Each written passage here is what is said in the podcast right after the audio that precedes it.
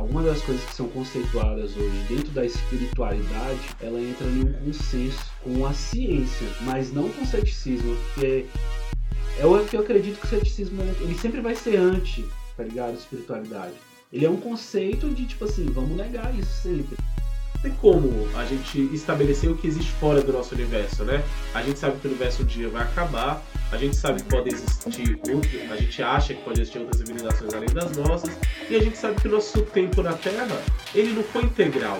Velho, a gente já, é, esse, esse local aqui já teve outro protagonista. Trabalhar, é, posso investigar, né? Eu quero mais é que a ciência prove a espiritualidade, a real é essa tirar dessa, é, dessa equação a palavra ceticismo e religião e deixar as palavras ciência e espiritualidade. Gostei disso, porque talvez assim a gente construa um caminho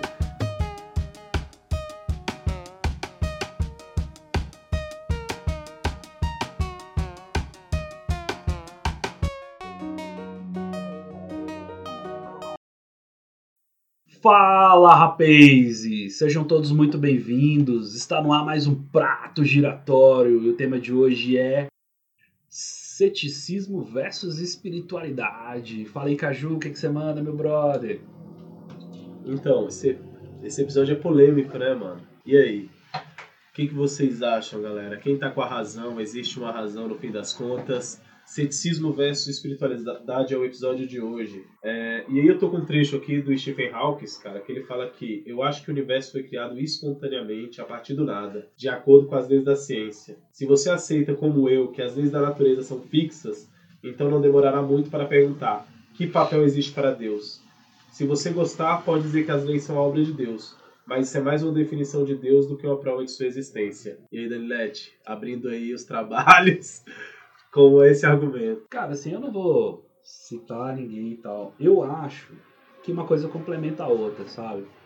Eu acho que a espiritualidade de hoje, né, alguma das coisas que a gente que alguma das coisas que são conceituadas hoje dentro da espiritualidade, ela entra em um consenso com a ciência, mas não com o ceticismo, porque é o que eu acredito que o ceticismo ele sempre vai ser anti, tá ligado? Espiritualidade. Ele é um conceito de, tipo assim, vamos negar isso sempre. Por mais que às vezes seja um argumento, tipo, bem idiota, tá ligado? Ele vai pegar e vai acabar negando. Por mais que às vezes existe, existe uma prova, não. Isso não pode ser. Tipo assim, ele nunca vai dar que algo pode ser é, dado por algo que seja sagrado, ou algo que a gente não conheça, desconheça. Tudo vai ter que ter uma explicação na base de uma razoabilidade que seja dentro dos parâmetros do ser humano, tá ligado? Mais ou menos isso, assim. É, que tem um pouco disso mesmo, né? O cara quando é muito fechado e tal e não pode admitir nada. Eu não consigo me considerar um cético, eu sou um curioso, na verdade, velho. Eu não tomo posição até que eu entenda ou sinta aquilo ali de alguma forma. Eu, eu acho que Deus pode existir, Deus pode não existir, e isso fica aberto para mim. Eu não sou um cara muito que, pô, vou afirmar com certeza que isso existe. Só que eu acho que tem muitas coisas no nosso universo, cara. Na verdade, eu vou dizer mais, às vezes tem muitas coisas na nossa vida cotidiana que comprovam, às vezes pode parecer que nada é só material. É, eu acho que a gente está muito envolto em questões. É, talvez seja o meu olhar, é, mas eu vejo muito misticismo nas coisas, eu vejo muitas coisas que acontecem e que, velho, eu não posso definir como simplesmente material, simplesmente científico, saca? Por exemplo, mano, já aconteceu algumas coisas que talvez o cético diga: não, velho, isso aí é. Uh, seu cérebro fez você pensar nisso, ou então a sua visão periférica fez você deter, determinada hora imaginar alguma coisa. Então eu fico aí entre esses dois polos, cara, entre a ciência e a religião. Na verdade, eu gostaria muito que as duas pudessem coexistir. Quando não podem, eu não sei se sempre vou tomar partido. A, a ciência não explica muitas coisas da religião, né, Danilete? Tipo assim, nem, nem, outra, nem conseguem provar ou, ou trabalham para provar que determinadas questões místicas não existam. É, na verdade a gente percebe que aquilo que a ciência não consegue provar, ela se cala, né? Mas ela não, não deixa em aberto que isso seja respondido por uma questão mística, tá ligado? Tanto que existe um, um uma corrente que diz que aquilo que é mistificado é porque justamente não existe uma comprovação científica e daí por isso as pessoas mistificam aquilo de alguma forma. Ou seja, as pessoas, ah, então isso aí é obra do, de Deus, tá ligado? Isso é obra da, de alguma coisa relacionada à espiritualidade e tal. Inclusive, antes de falar sobre isso, eu queria até fazer um, um ponderar uma questão. Quando a gente fala em, em espiritualidade em si, a gente está falando dessa questão de, de ligamento com o sagrado e tal. Mas a gente fala em religião, é difícil falar. Eu, por exemplo, eu não gosto desse termo, e eu sei que algumas pessoas também não gostam desse termo, a palavra religião. Por quê? Porque a religião ela geralmente está ligada a um quê? A um conceito dogmático sobre alguma, alguma crença, e aquilo ali existe um núcleo muito duro que não pode ser quebrado, entendeu? Então, eu não gosto muito dessa palavra religião. É um lance mais voltado à questão do controle assim das pessoas. Eu penso dessa forma, né? E a espiritualidade eu acho que vai muito além disso, sabe? Eu acho que hoje a gente já tem uma percepção maior do que talvez aquilo seja aquilo que é a espiritualidade, enfim. Né? E isso já é mais palpável para que a ciência possa trabalhar, é, possa investigar, né? Eu quero mais é que a ciência prove a espiritualidade, a real é essa. Eu não quero que sejam coisas que, que fiquem nessa contradição e, e tal? Eu quero mais é que a ciência comprove que isso exista de fato, ou que não, sabe? Mas enfim, é, e eu não gosto dessas coisas dogmáticas, saca? Que rolam que, das religiões. Olha, isso é sagrado, por isso isso não pode. Por quê? Porque isso traz a ideia de que, porra, de repente isso é só babalela. Né? Então daí vem a desconfiança de muita gente, tá ligado? Sobre esse conceito de Deus que a Ju estava falando, é... ah, você acredita em Deus? Né? É... Deus, qual Deus? O Deus cristão? Né? É bom a gente falar sobre essa questão. Porque assim, vamos lá, gente. É uma reflexão bem básica assim. Você nasceu no Brasil, um país colonizado por europeus, né? cristianizado, cristianizado, né? Você foi catequizado, independente de qual seja o seu viés cristão. Ah, eu sou adventista, ah, eu sou católico, eu sou católico, ah, eu sou anglicano, tá ligado? Que é tipo a igreja católica lá da Inglaterra, enfim. Qual que for, você é cristão por quê? Porque você nasceu num país, numa sociedade onde isso faz parte da cultura desse povo. Certo. Certo? Então, assim, se você tivesse nascido na Arábia Saudita, você seria muçulmano.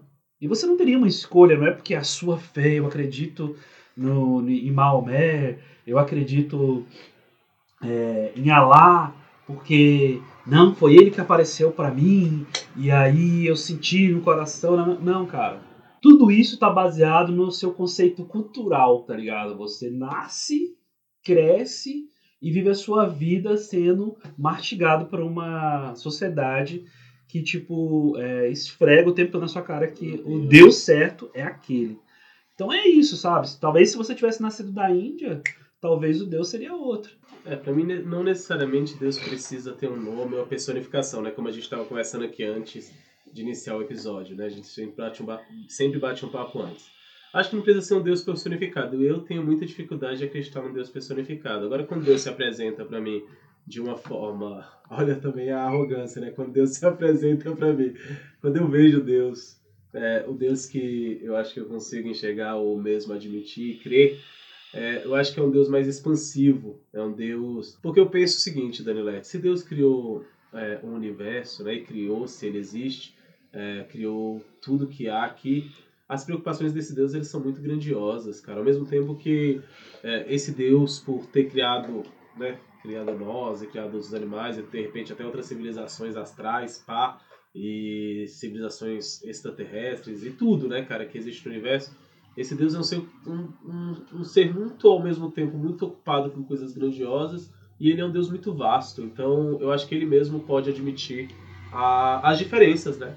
Um Deus que criou, sei lá, tantas espécies, tantos planetas, me parece alguém que assuma essa posição. E eu acho que quando determinados lugares é, acreditam em determinado Deus e outros lugares acreditam em outro determinado Deus, eu acho que de alguma forma são só interpretações. Ou você acha que existe algo além, assim, mais forte? Eu fico achando que são só interpretações. Cada um interpreta, cada povo interpreta seu Deus ou interpreta o mesmo Deus de alguma forma. É, é sobre essa questão, vamos lá. é, eu tento imaginar, assim, no meu ponto de vista, que Deus é a, o, o que vem antes de tudo, né? Porque o que que, o que, o que, que existia antes da, dessa existência, desse universo que a gente vive? O nada? É, é, é, meramente a gente acreditar que o nada surgiu do nada. O nada é nada. Zero vezes zero é igual a zero. Tá ligado? Então, assim, eu não consigo imaginar hoje né, que, que nada veio do nada. Eu acredito que exista, sim, um, um, uma consciência, certo? Algo muito maior do que a gente imagina e que é o criador né, dessa existência e das regras que regem ela. Tudo acontece baseado nessas regras. Tipo, Deus não vem aqui e fala, olha, que aconteça tal coisa agora, naquele momento. Não, ele criou essas regras e as coisas simplesmente acontecem baseado nas regras que ele criou. É como um computador, é como um software de um computador. Existe um programador. Eu estava até contextualizando isso aqui com o Caju um momento atrás e era isso. Tipo assim, olha, eu sou um desenvolvedor de software, então eu sou o deus daquele sistema que eu estou criando, cara. Eu crio ali e desenvolvo todas as regras que serão aplicadas no código daquele, daquele programa. E ele simplesmente vai executar da forma como eu criei, baseando nas regras que eu criei. Eu não vou ficar ali o tempo inteiro interferindo naquilo, sabe? Então, assim, eu tento imaginar Deus como isso. O criador de tudo criou tudo, inclusive as regras como as coisas acontecem no nosso mundo, sabe? Então, tipo, ah, porque aconteceu uma catástrofe aqui na minha, é, é, aqui na, no meu país e foi Deus, não, cara, aconteceu porque algo aconteceu no mundo para que isso viesse a acontecer. Tipo, as regras da natureza se aplicam às regras de Deus. Ele criou essas regras. Então, tipo assim, se a gente infringe essas regras, por exemplo, a questão da camada de ozônio, todos os contextos que a gente pode sofrer com desmatamento e tudo mais, são apenas regras. Olha, se a gente destrói o planeta, o planeta vai revidar contra nós. E a gente também tem que entender que esse planeta aqui que nós vivemos, ele é muito antigo. Então, assim, poxa, sei lá, velho, centenas de milhares de anos tem a Terra. Você acha mesmo que a gente, nessa mera existência que a gente tá aqui de, de sei lá, poucos mil anos, tá ligado? A gente, tipo, vai, a gente vai, sei lá, pegar a Terra e falar, olha, a gente faz o que a gente quer, não, cara. A nossa existência pode até sucumbir, tá ligado? E de repente vir outra civilização, outra existência de outros seres, assim como existiam os dinossauros aqui, né? E a existência deles se passou e depois veio a nossa. E pode ter acontecido outras anteriores. É isso, cara. A Terra sempre vai ficar por aqui, tá ligado? A gente não vai ver o fim disso daqui. É, porque estima-se que o Sol vai viver 10 bilhões de anos, né? Nós já estamos, o Sol já está aí a 4,6 bilhões. Então, cara, o ser humano vai acompanhar esse piscar de olho do Sol aí, não. Esse apagar do Sol aí, não. É, cara, eu acho o seguinte, eu quando visual, eu gosto muito, né, de ler questões científicas e tal, gosto muito de divulgadores científicos, então, e também gosto muito da religião. Eu sou um cara da espiritualidade, né? Apesar de não ter uma, uma religião específica, eu sou alguém que me interessa demais e, né, enfim, é, da mesma forma que leio o, os divulgadores científicos e próprios cientistas, eu tenho interesse nessa questão da religião. E quando eu vejo que a religião e a ciência, na verdade, eu não sei se eles são contrapontos totais, não. O que eu acho é que a ciência está interessada naquilo que ela pode explicar, naquilo que está ao alcance dela, é, de alguma explicação, que ela tenha, que ela consiga colher alguma evidência. E aquela questão, né? Deus é um axioma, né?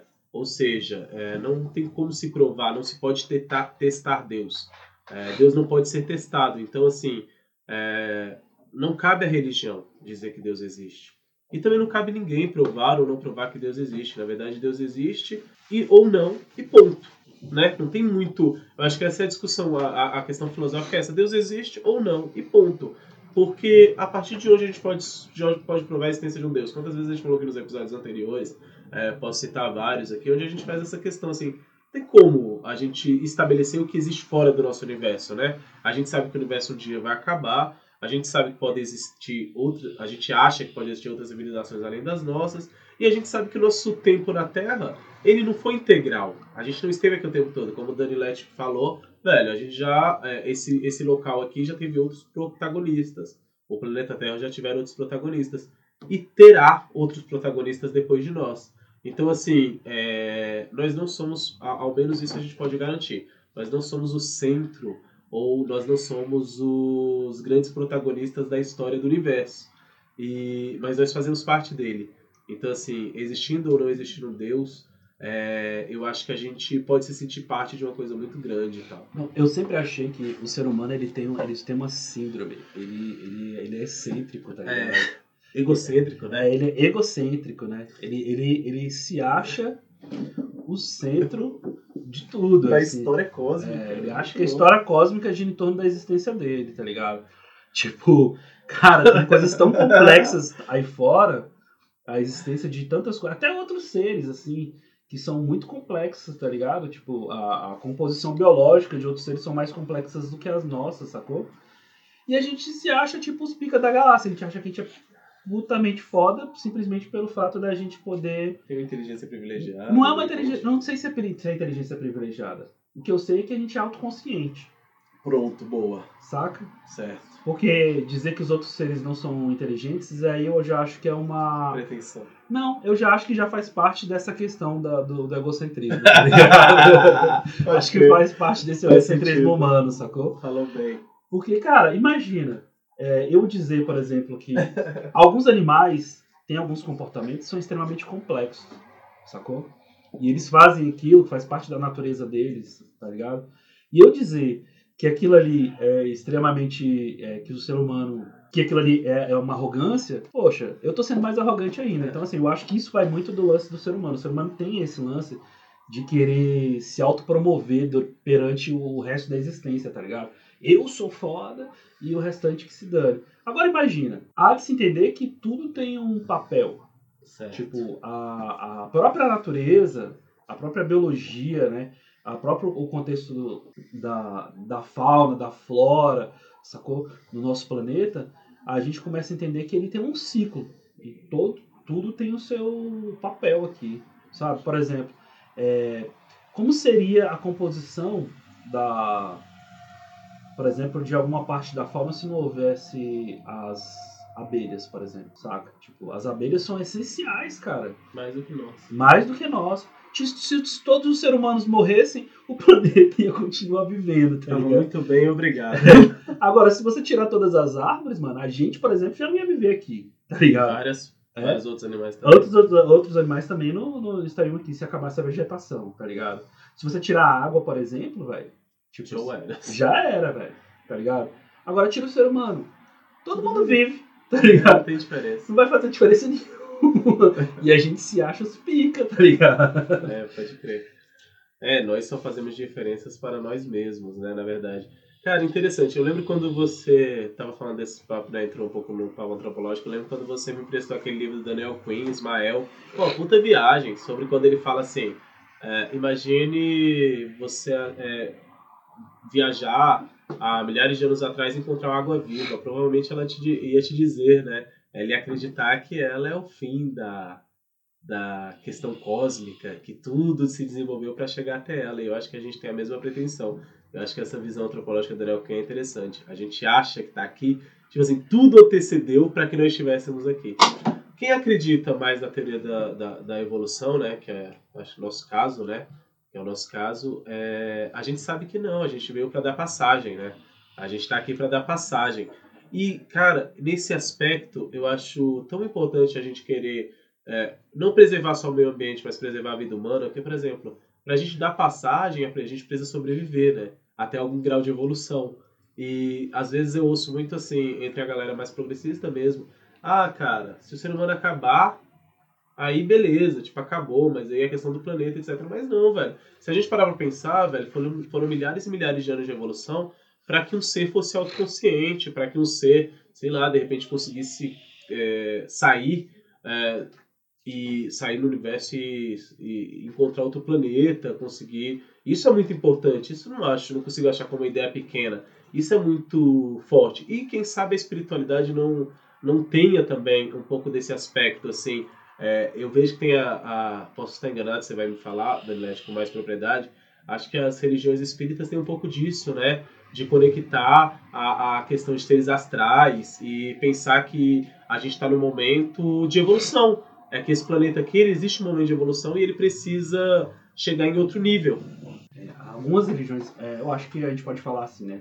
Nas religiões espíritas, né? É, quando a gente fala em espírita, as pessoas levam em consideração, na verdade, é, o, as, a religião espírita kardecista. Né? Kardecista. Né? Inclusive é muito forte e difundida aqui no nosso país, mas não é uma religião que, que nasceu aqui, né? É, Para quem não sabe, a religião espírita kardecista ela surgiu lá na França, né? E, bom, né, como eu disse, eu não acho que é o termo mais correto falar religião, mas a gente fala religião porque é como a sociedade enxerga, né? Esse contexto é, espiritual, entendeu? É isso. Então a gente vai usar esse termo religião aqui para definir isso.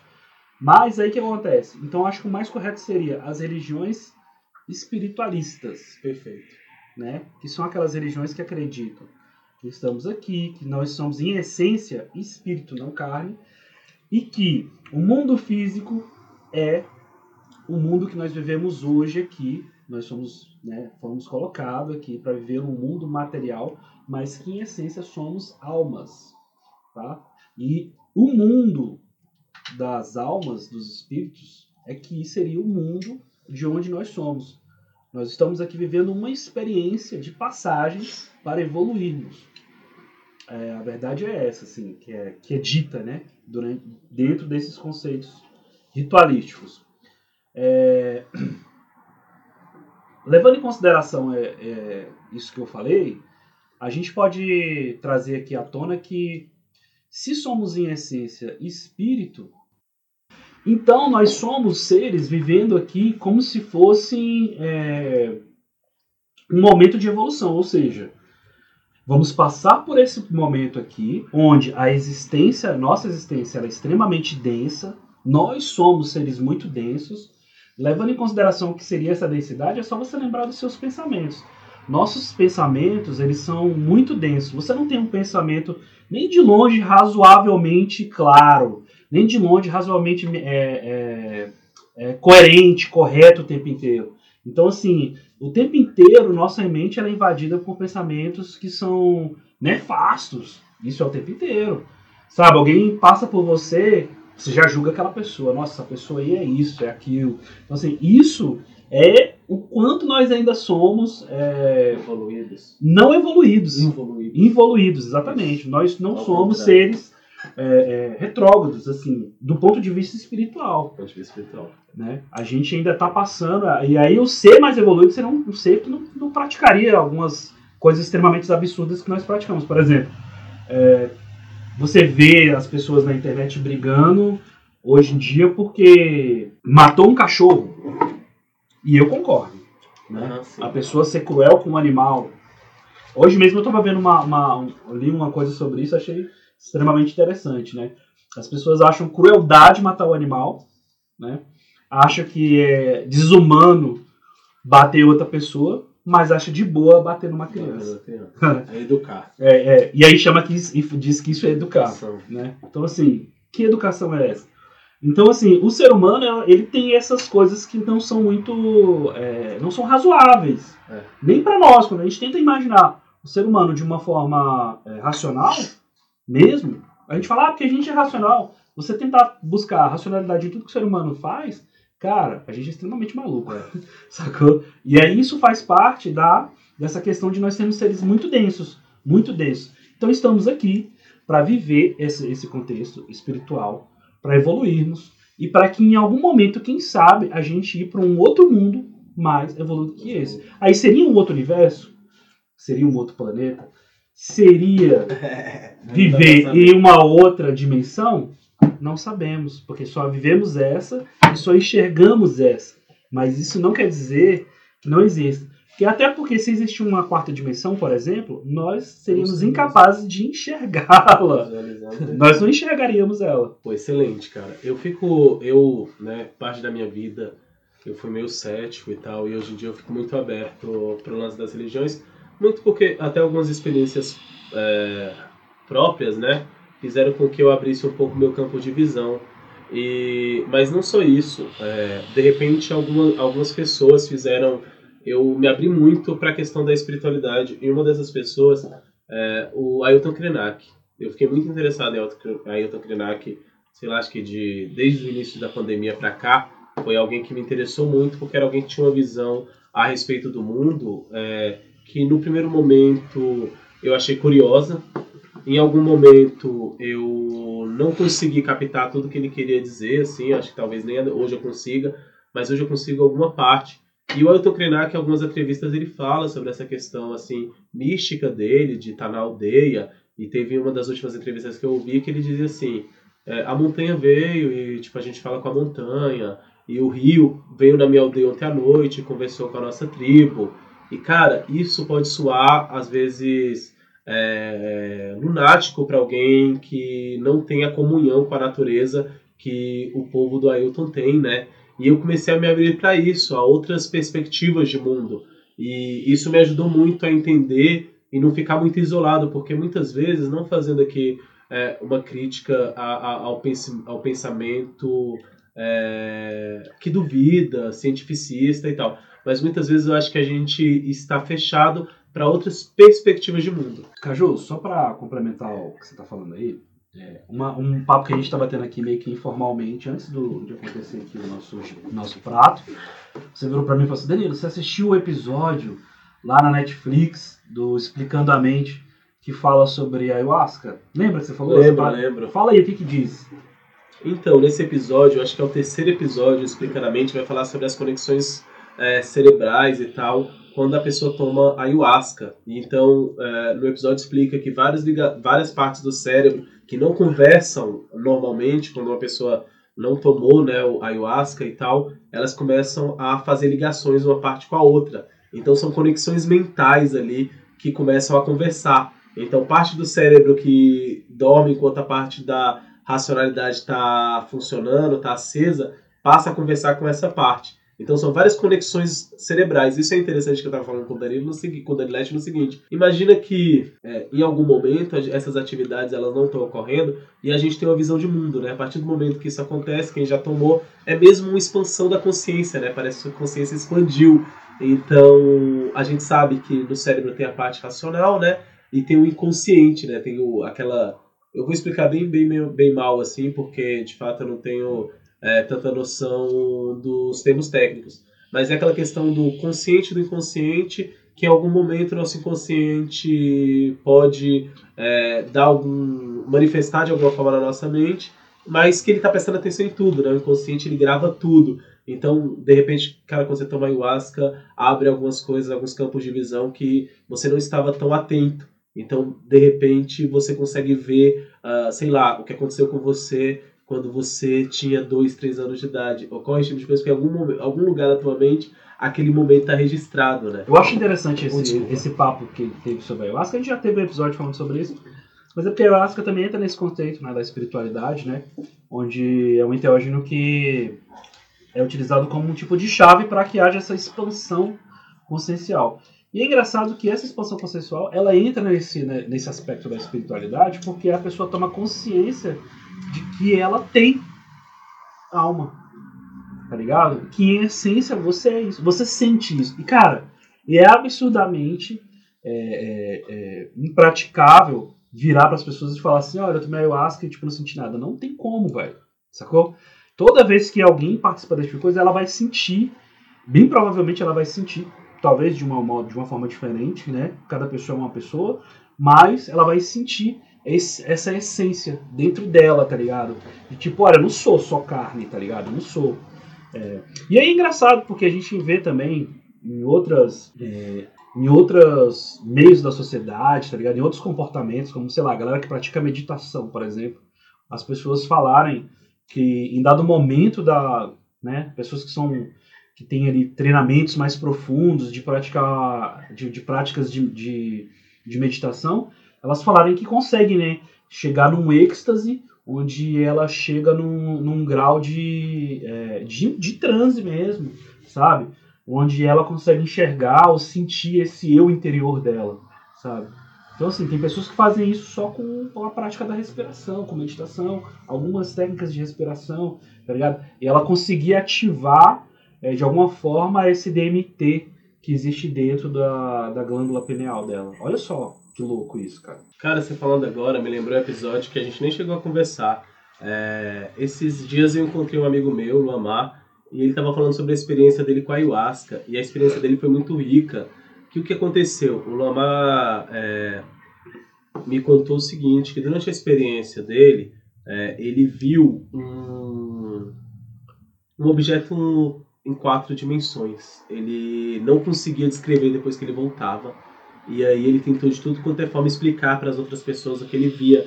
E ele disse que, cara, ele tem é, esse objeto tem uma forma na cabeça dele, mas ele não consegue mostrar para as pessoas. E ele fala que, cara, é como se fosse. É, ele tenta explicar como um losango sobrepondo de um lado e dando uma sombra do outro. Ele tenta. Ele fez várias. Ele tentou. É interessante que eu tomei ayahuasca e sei exatamente qual é essa sensação de você explicar algo e que é ligeiramente impossível da outra pessoa compreender. Tanto é que é, algumas pessoas chegaram em mim e falaram: Pô, Caju, é, você e o Danilete podiam ter falado mais da experiência de vocês no episódio da ayahuasca e tal. Fiquei interessado, achei curioso, mas eu acho que a gente já não fez isso porque, para quem não tomou, é, de repente não consegue entender que tudo que a gente vai falar em palavras não significa o quê? 5%, 1% do que aconteceu lá. E quando, nessa dificuldade do, do, do Luamar é, me explicar o que ele viu e assim, dele ter. Cara, ele tem é, total é, consciência de que ele estava num plano onde não era mais só 3D.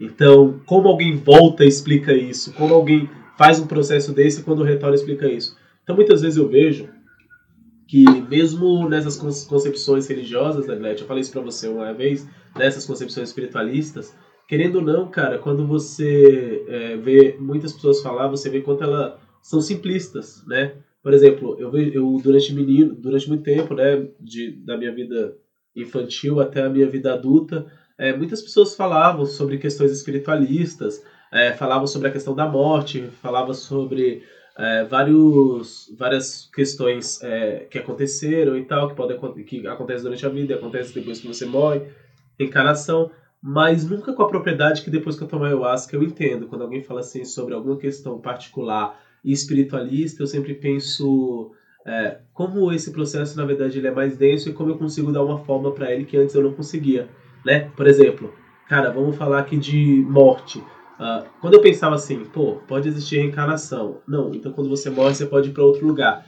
Eu sempre imaginei que ir para outro lugar era eu, Everson, com esse corpo, com essas sensações, e, a, e nem conseguia imaginar que eu não estaria respirando, ou que o processo seria outro, ou que o meu sentimento seria outro, e eu não tinha como dar forma para a morte. Eu não conseguia entender como é existir para além do corpóreo.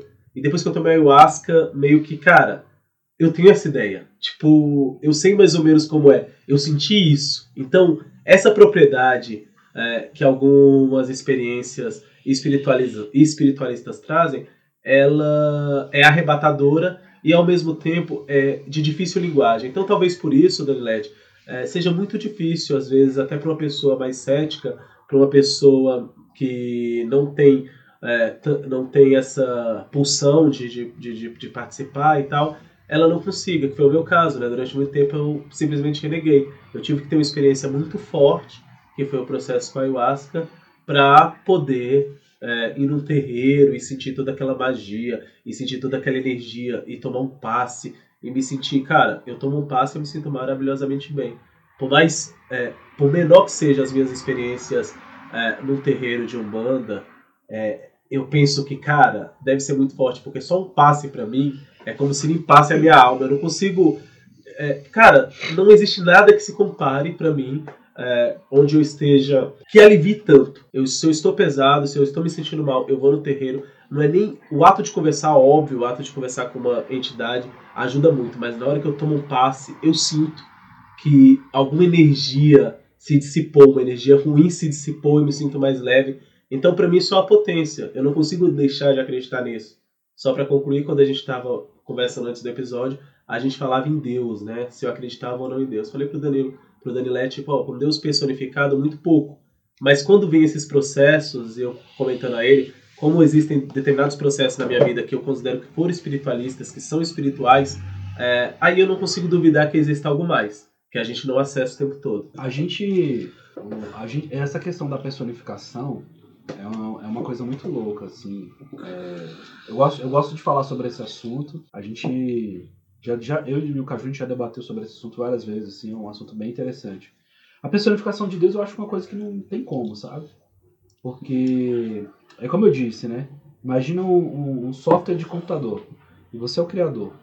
Você tem consciência do software, o software não tem consciência de você. Ele jamais vai conseguir entender o que é o criador dele.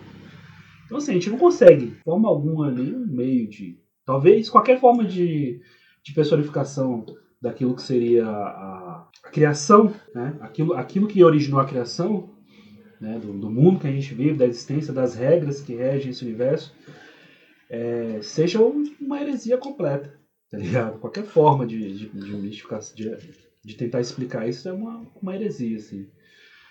No meu ponto de vista, é claro. Porém, a gente acaba mistificando algumas coisas para se aproximar. Né? A gente estava falando sobre isso e, e realmente eu consigo entender essas questões. Quando na Igreja Católica, por exemplo, se cria uma imagem de um santo, ou até a própria imagem de Jesus, lógico que aí a gente, né, a gente tem que ponderar alguns pontos, a gente sabe que existe ali um, um, uma cultura eurocentrista, né? né do, do, do, Jesus branco, olhos azuis e tal, né? Mas é justamente isso que, que as pessoas fazem. Por que, que o europeu criou Jesus branco de olhos azuis? Para se aproximar. Boa. Para se aproximar dele. Por quê? Porque é assim que elas são. Então elas só vão conseguir se aproximar daquilo que é próximo a elas, de alguma forma. Então faz o Jesus branco de olhos verdes. Lógico que isso, né, em, algum, em outro contexto social, quando a gente for analisar, isso é uma forma de, de, de se apropriar culturalmente, né? Existem outros contextos. E isso já não é, tá. é de, de, outro ponto de vista, de outra narrativa, isso tem uma outra significância. Porém, eu consigo entender por que isso acontece, né? Então, por exemplo, quando o, o aquele cara que ele se diz é, evangélico, ele vira e fala, ah, mas é porque o católico ele adora imagem. O católico não adora imagem, sacou? Tipo assim, qualquer ponto, qualquer pessoa com uma inteligência que for analisar isso de uma forma razoável, sacou? Ela vai entender que não é uma adoração. O cara não fica ali olhando para aquela imagem de Jesus e fala, não, você, esse é o Cristo, a imagem de Jesus Cristo. Não. Aquilo ali é uma forma de personalizar, né, personificar aquilo para que você consiga se aproximar, aproximar seus pensamentos, a sua ideia sobre Jesus. Porque é difícil, cara, sacou? A gente fazer isso, porque a mente humana, ela corre o tempo inteiro. Ela muda tudo. Então, quando isso não acontece, às vezes, a, o ser humano ele começa a buscar outras coisas. Sacou? Então, às vezes, assim, naquela. É, é... E aí você vê que outras religiões também fazem a mesma coisa. Isso não quer dizer que essas imagens sejam. Tipo, é só uma imagem, cara. Mas ajuda você a concentrar. Ajuda você a centrar os pensamentos, tá ligado? Ajuda você a acreditar e ter fé, tá ligado? Então ajuda. Mas a imagem é só uma referência. Ela não é nada além disso, tá ligado? Sacou? Porque, cara, a gente tem uma dificuldade imensa de acreditar, de crer, sacou? A gente tem uma dificuldade imensa de conseguir contextualizar as coisas que a gente não enxerga, tá ligado? E tem coisas que a gente acredita. Você quer um exemplo? Ah, mas se eu não vejo, eu não consigo acreditar, eu não consigo provar porque eu não vejo, eu só acredito vendo. Pô, mano, então fala aí. Desenha aí o sinal da Wi-Fi aí que tá conectado no seu smartphone agora que você tá ouvindo a gente. Tá ligado? Você consegue ver o sinal da Wi-Fi? Não, mas você sabe que você tá conectado no Wi-Fi. E esse sinal é invisível, né? Então existem várias coisas invisíveis, sacou? Que existem, que estão fora, né, dessa percepção da, é, física que nós temos, da visão, tá ligado? E a gente também tem que lembrar que a nossa visão ela é uma percepção mesmo. Uma percepção. Tá ligado? O azul que eu enxergo, de repente, nem é o azul que você enxerga, cara. Tá ligado? Já parou para pensar nesse ponto de vista? Olha só a loucura. Excelente. Esse lance do católico eu achei muito bom. É, e esse lance do católico introduz a ideia que quando a gente não compreende algo e a gente julga por fora, geralmente a gente está errado, né? Acontece esse julgamento aí, como, ah, não, adorar a imagem e no fim das contas, ainda que fosse adoração de imagem, quem definiu que sabe, tipo, não, isso é errado, né? isso é a crença do outro. Mas assim, olha só a análise por fora. Você, porra, o cara adora a imagem é isso. Mas na verdade o cara não tá ali, ele tá só ali mentalizando mesmo. Ali para ele é um símbolo, né? é, ele vê a imagem de Jesus, é um símbolo da, de Jesus, né? Não significa que ele adore a imagem, ou não significa que ele adore a cruz, né? Para ele é, nesse caso, pra lembrar um que ele foi uma pessoa, né? Ele foi uma pessoa isso, que existiu. Isso, para dar forma, para conseguir se conectar. Galera, tudo é válido nesse, nesse quesito, né? É importante a gente entender também que a religião é, a, é uma das primeiras formas, ou se não a primeira, para a gente compreender o mundo, né? É, foi, a primeira, foi a primeira forma que a gente usou para poder ler a natureza. A religião, ela não é, quando assim, eu vejo muitas pessoas falarem, não, a religião é produto do controle. Ele é produto para controlar nossas mentes e tal. E eu, é claro que posteriormente e tal, em alguns momentos históricos, em muitos dos momentos históricos, ela foi usada para tal. Mas no início a gente pensar que a religião também era uma forma de uh, entender, saca? Porque determinado raio caía, por que, chovia em alguma época do ano, por que, aquilo, por que determinada coisa acontecia, por que, que determinado animal estava em determinado local, em, em, em, cada horário. A gente, a gente é, provavelmente fazia rezas para poder caçar. Então, assim, a religião tem um papel fundamental e a religião está muito entrelaçada ao que é humano, eu acho. Uh, mesmo essa questão de é muito difícil acreditar, é muito difícil acreditar, mas também é muito difícil não acreditar. E em relação a, a, ao critério cético, a ciência tem esse critério, ele é importante porque é a partir dele que a gente descobre mecanismos para poder viver e ter um bem-estar melhor, etc. e tal. E eu não acho que a ciência seja contraponto da religião. Nesse caso, da espiritualidade, como Danilete falou. Eu acho que o ceticismo, sim. Eu acho que a ciência nem sempre é, ela é cética, né? Eu acho que a gente, eu acho que a gente pode mudar os termos, tá ligado? Ó, eu acho que a religião está assim para a espiritualidade, para espiritualidade, assim como o ceticismo está para a ciência, tá ligado? Agora você tira esses dois termos, tá ligado? Ceticismo e religião, e aí vai ficar espiritualidade e ciência. Boa. Eu acho que aí funciona tá ligado? Aí funciona. Aí, aí, né, pô, é, queria só dar uma continuidade aqui, que faltou. Ah, já tá, chegamos aqui nos 42 minutos, mas, pô, vamos, a gente vai continuar porque, né, tá bom esse papo. Eu ia encerrar com o que você falou, que é. eu falei, pô, fechou com chave de ouro. A gente vai, a gente vai continuar aqui. É, vamos falar aqui mais um, algumas coisas, pequenas coisas, assim. Só pra gente fechar. Fechar, eu digo assim, trazer aquilo que é essencial para esse assunto. Vamos lacrar. É. é. E o mal? Como é que o mal entra nesse contexto? Boa. Tá? O mal é uma coisa assim que a pessoa fala, ah, mas pô, se isso é isso, é aquilo. E o mal? Cara, a gente tem que enxergar o mal de um ponto de vista que, veja bem, de onde surgiu o mal, cara? O ser humano. Ah, porque existe maldade em tudo, né? Tipo, os animais às vezes também agem com maldade. Mas o animal não é racional. Né? Não tem esse contexto. É, existe um instinto de sobrevivência aí. O ser humano também tem. Mas e aí? A gente, é, a, gente é, a gente ainda é animalesco, né, cara? A gente tem que lembrar isso. E é por isso que eu digo que é, existe uma densidade que rege esse mundo. E essa animalidade que a gente tem está baseado nisso. Por mais que a gente seja em essência espírito, nesse momento que a gente está aqui, né? E a gente está aqui é, encarnado, estamos vivendo essa experiência, aqui como pessoas encarnadas, a gente começa a fazer parte desse universo aqui, cara. Dessa existência material. E ela tem essas prerrogativas, tá ligado? Animalescas. Sacou? Então, muitas das vezes a gente age com isso. E às vezes a maldade tá nisso. Às vezes a maldade tá nessa parada. Agora, existe uma maldade que é totalmente humana, né? Que, assim, no meu ver, é totalmente humana. Por exemplo, o ser humano, ele. É, no livro do Daniel Quinn, é, fala algumas coisas sobre esse, sobre essa, esse termo, assim, aquele, o livro Ismael, que assim, o texto, o livro não contextualiza, mas eu estou dizendo assim, a significância, né, que eu trouxe para mim sobre algumas coisas que eu aprendi nesse livro. Por exemplo, o ser humano, ele trouxe a maldade do ser humano está muito ligada à questão que ele tem de posse das coisas, tá ligado? A partir do momento que o ser humano virou para ele, falou, virou e disse assim, olha, eu sou dono disso, tá ligado? Isso é meu, tá ligado? Espiritualmente você nunca consegue ser dono de nada. Sacou? Porque e aí, você consegue levar alguma coisa material daqui? Sabe? Tipo, em qualquer contextualização que você tiver, qualquer contexto filosófico, espiritual ou até de religião, tá ligado? Você não vai levar nada físico. Sacou? Certo.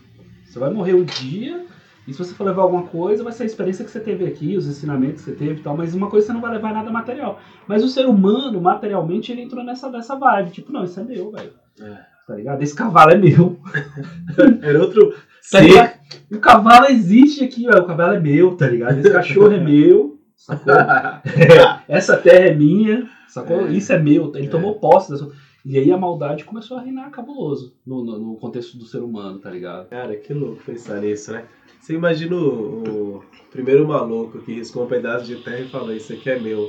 Outra galera deve ter pensado: Mano, esse cara tá doidão, velho. Tipo, tá doidão. Mas é isso, né, velho? É, é importante pensar isso. A gente tem o que. Não é nem o que se leva, né? O que se aprende, porque o que se, nada se leva, né? Vamos supor que o ceticismo. Assim, né? Cada um com a sua ideia. E se o ceticismo tiver certo, e se acaba aqui. É, eu lembro muito do Clóvis Barros Filho, cara, numa entrevista que ele deu que eu gostei muito, que ele fala assim, cara, eu acredito, ele é professor, né, ele não se diz, não sei se ele se diz filósofo e tal, é, mas assim, basicamente o trabalho dele é ensinar filosofia. Ele diz que acredita em Deus, acredita em Deus, e aí ele fala, ó, acredito e acredito fielmente que existe um lugar melhor, acredito que depois que eu morrer eu vou para um lugar melhor, e aí pergunta pra ele, é, mas e se não existir ele? Eu já vou estar morto. Tipo assim, já acabou. Não vai fazer diferença. Então, é, e outra, é, às vezes é algo tão dentro da gente, que é o meu caso. É, apesar de não advogar em, em nome de nenhuma religião ou espiritualidade, apesar de óbvio, né, como ser uma pessoa faz com que eu tenha minhas predileções, né? Então me sinto de alguma forma muito conectado à Umbanda e em alguma medida ao Candomblé, eu sinto uma predileção, né? Ainda não construí a minha religião. Cara, achei interessante o que o Danielete falou, queria até encerrar, vocês perceberam, queria encerrar ali na, na fala dele sobre tirar dessa, é, dessa equação a palavra ceticismo e religião e deixar as palavras ciência e espiritualidade. Gostei disso, porque talvez assim a gente construa um caminho e não fique um contraponto um em cima do outro, mas duas, é, duas formas é, de viver o mundo, né? Porque assim, é, a Natália Pasternak, se eu não me engano, eu vou até fazer uma, uma pesquisa aqui rápida é, sobre. Tem uma entrevista dela no Papo de Segunda que ela fala uma coisa muito interessante, que é tem várias coisas é, que têm a sua validade e que não são, silêncio, não são ciência, né?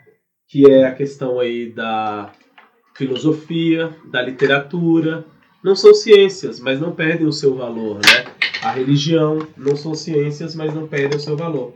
É interessante a gente ter isso em mãos. É, ciência e espiritualidade, ciência e literatura, ciência e artes plásticas, por exemplo, é, não são contrapontos. Na verdade, são duas, é, são duas criações humanas ou descobertas humanas que têm o seu valor independente é, do outro, independente desse contraponto.